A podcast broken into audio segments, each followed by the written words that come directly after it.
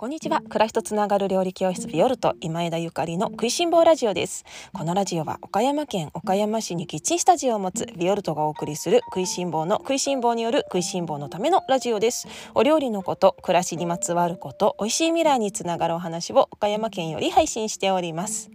皆様おはようございます。料理家の今枝ゆかりです。本日は4月24日日曜日です。いかがお過ごしでしょうか？今日は母の命日に思うことというテーマでおしゃべりをさせていただきます。皆様おはようございます。日曜日です。いかがお過ごしですか、えー、私は今日はキッチンスタジオでのレッスン開催日です。ご参加の皆様楽しみにお待ちしております。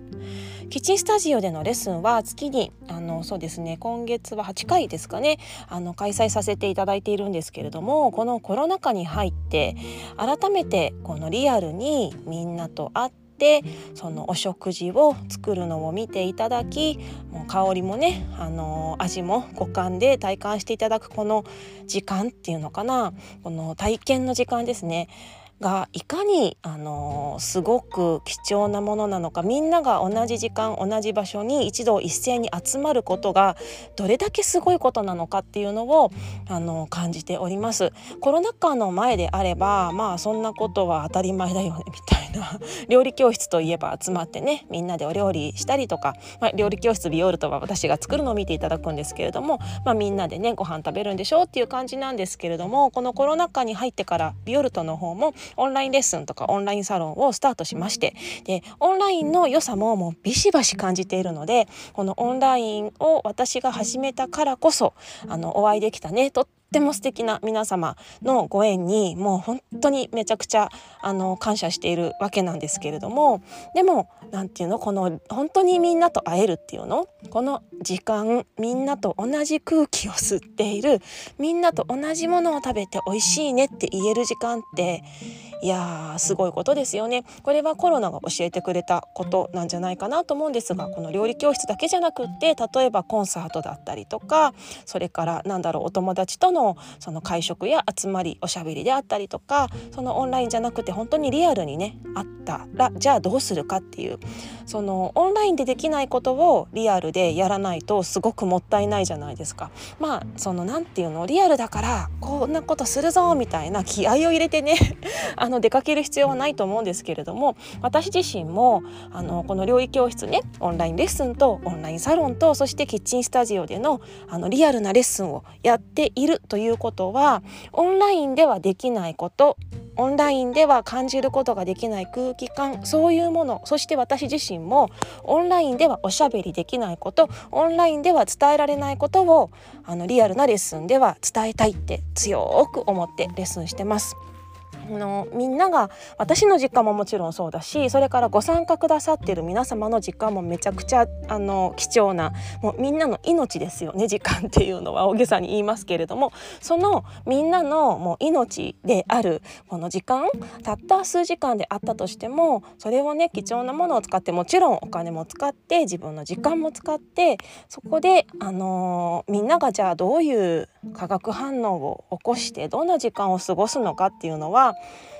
うん、集まった人の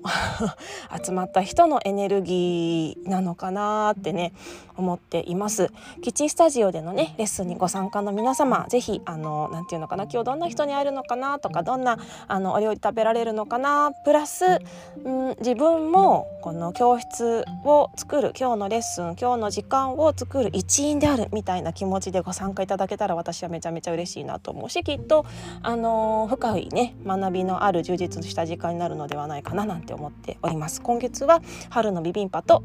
養生料理というテーマで春の韓国料理ご紹介しております、えー、オンラインしか参加できないんだよっていう方もいらっしゃいますよね。あの遠方の方であったりとかそれから今ねちょっと忙しくてっていう方だったりとかあの今月はタイミングが合わなくって予約が取れなかったっていう方もいらっしゃって。でもあのオンラインだからこそあのオンラインだからこそのメリットも私はめちゃくちゃあると思っていますのであのぜひね今月のオンラインレッスン受け取られた皆様はあののもうビビッときたねお料理だけでも全然構いませんので是非台所に立って皆様の手を動かして五感を使ってお料理していただけたらななんて思います。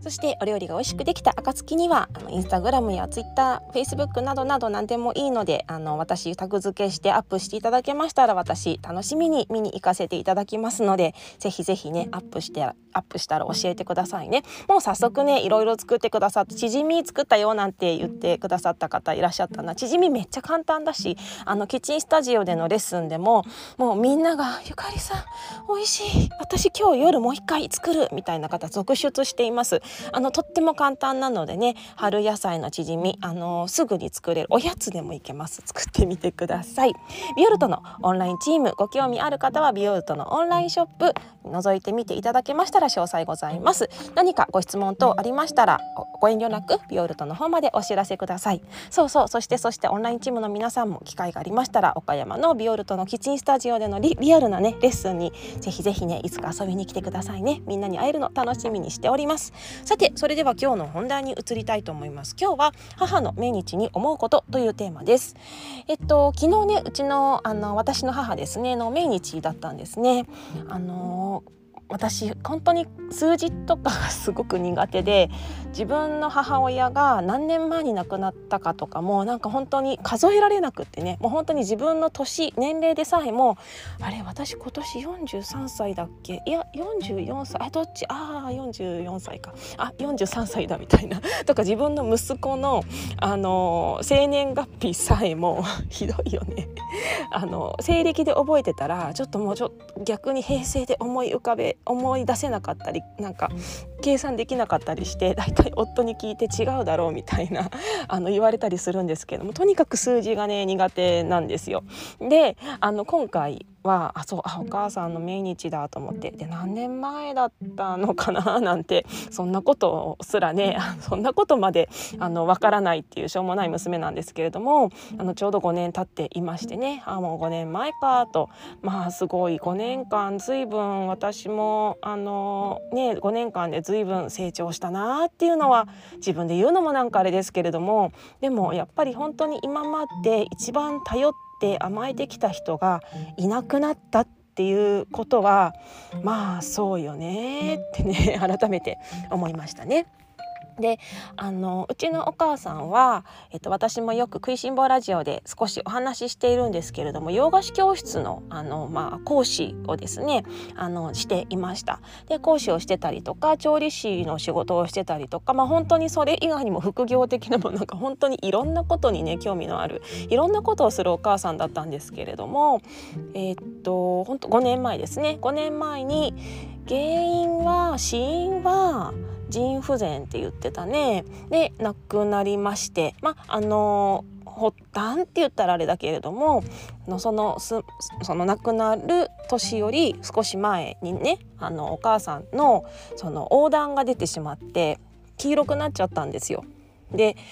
あ横断が出てじゃあ何かおかしいということで病院に行ったらその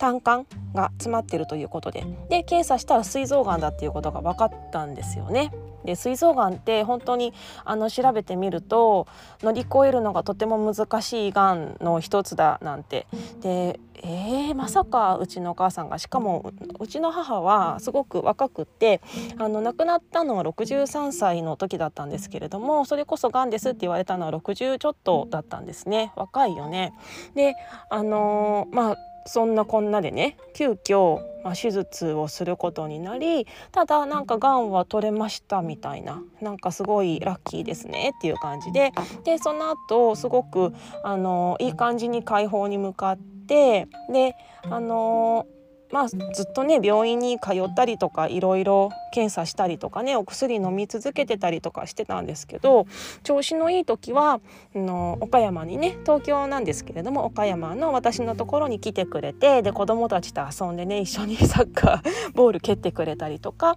あの子供たちと公園に行って走り回ってくれたりとかしてたんだけれどもでその頃なんかはまあなんかみんなねお医者さんもお友達も私がそのがんのあの手術を受けて、まあ、一応まだ治療中ということでみんな病気扱いするんだけどさってでもお母さんすごい元気なんだよねっていう風にね、あの私に伝えてくれたみたいな話を少し前のラジオでもお話ししたんですけれどもめちゃめちゃ元気だったんですよ。でもなんかある時、あのちょっとその腫瘍マーカーの数値が上がったっていうことでなんか違うね抗がん剤を投与するかどうかみたいな。でお母さんはそのもっと長く生きたいからちょっと新しい薬チャレンジしてみるわっていう風にしてチャレンジしたんだけど多分合わなかったんだよね。なんかすごい足がむくんじゃったりとかしてねでその抗がん剤始めてから半年ぐらいでしたねあの命がね終わってしまったのが。であのー、そうそれが4月の23日だったんですよ。で、あのー、その時はそのお母さんが言うにはねお母さんが言うにはもう先生はどこを見ても膵臓がんのその転移とかはないって言うんだけどでもなんかまあ腫瘍マーカーちょっと上がってるし抗がん剤続けましょうみたいな話になって頑張ってるけどただそのしんどいとその足がねむくんでしんどいしその他の臓器にも結構あの影響響が出ていてもうお母さんちょっとしんどいから入院したいわなんて言ってねあの近くの病院にね入院したりとかしてて。で亡くなる、うんと、10日2週間ぐらい前かな。あの最後にねお母さんとすごい1時間ぐらい長電話をしたのを覚えてるんだけれどもあのまだまだお母さん元気で生きるつもり満々みたいなねお話をしたりとかまああのね本当にそんな感じだったんですよ。このあの4月を 乗り切ってちょっと頑張って乗り切ってゴールデンウィークにはあの家に帰るみたいなじゃあお母さん私もゴールデンウィークあの東京の実家に行くねなんていう話をしてたんだけれどもそれが叶わなかったんですよね。でその電話した時にお母さんが言ってたのがそのむくみがひどいので病院の先生にあのカリウムを取れと。でスイカとか 食べた方がいいって言われたなんていう話をねしてたんだけどまあ結局そのね腎臓がうまく動いてないってことですよね。うん、まあ私は薬のせいもね薬がしんどかったのかななんては思っては今はいるんだけれどもそうあの今回私あのルイボスティーをね最近ちょこっと飲んでるんですけどルイボスティーをあの利尿作用があってカリウムが入ってるんだってでルイボスティー飲むとすごいんですよ利尿作用が。でそれ思 そう思った時にあの時お母さんにルイボスティー勧めたらよかったなとかちょっと思ったりねよぎったりしたんですけれどもやっぱりねあのその尿が出ないってことは、まあ、デトックスできないってことなので全身にね体の悪いものがあの回ってしまってみたいなことだったんだななんてね今更ながらね思ったりしています。であの本当に急に急にまあがんって言われてたから多少はそんなこともありえるとは思ってたんだけれどもただあのまだまだねお母さん生きる気満々だったから本当に急でで私もほんなんていうの受け止めることができなくって。受け止めるしかないんですけれども受け止めることができなくってっていうのが2017年の4月だったのね。まあでもそこからね今まで散々甘えてきたあの私自分が3人兄弟なんですけれども兄弟があと弟なんですよだからそういう何でもおしゃべりできるっていうのがお母さんが一番おしゃべりできたので、ま、ちょこっと愚痴とか 子育てのこととか、まあ、あれやこれやねもうずっとお母さんに一番あの言いたい放題いろいろ言ってたんですよね。でその人がいなくなっちゃってで何でも言える人がそのねちっちゃい頃からずっと見てくれてて何でも言える人がいなくなっちゃったみたいな。そしてめっちゃ甘えてて。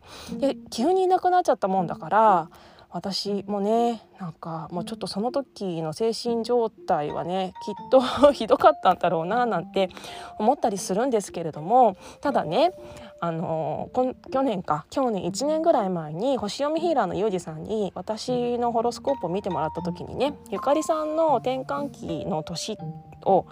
教えてくるくれたんですよゆじさんが。そしたらゆかりさんの転換期は2005年と2017年と2029年12年周期なんですけれどもそういうふうに言われたのね。でもうねこれが2017年っていうのが母が亡くなったしかも2017年の5月から7月の間が転換期まあその前後ちょっとあるっていう話だったんだけれどもいやもう本当にドンピシャでで私そこでやっと大人になったっていうか そこまではね本当に自立できてなかったんですよね。でそこでやっと大人になって自立したのが2017年5年前ですね5年前にやっと成人したみたいな感じなんだけれども、うん、まああのお母さんはね私を自立させるためにあの命をねあの使ってくれたんだろうななんてね個人的にはね勝手にそう思っているんだけれども、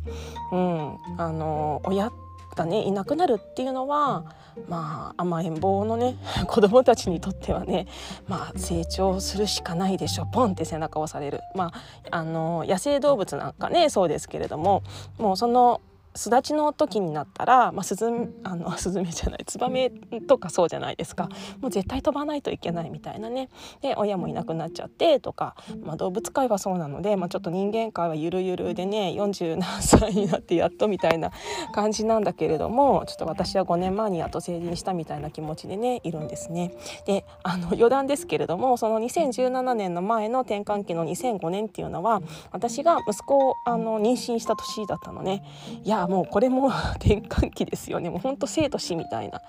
いやいやいやいやいやそう思うとね2029年何があるの？みたいな。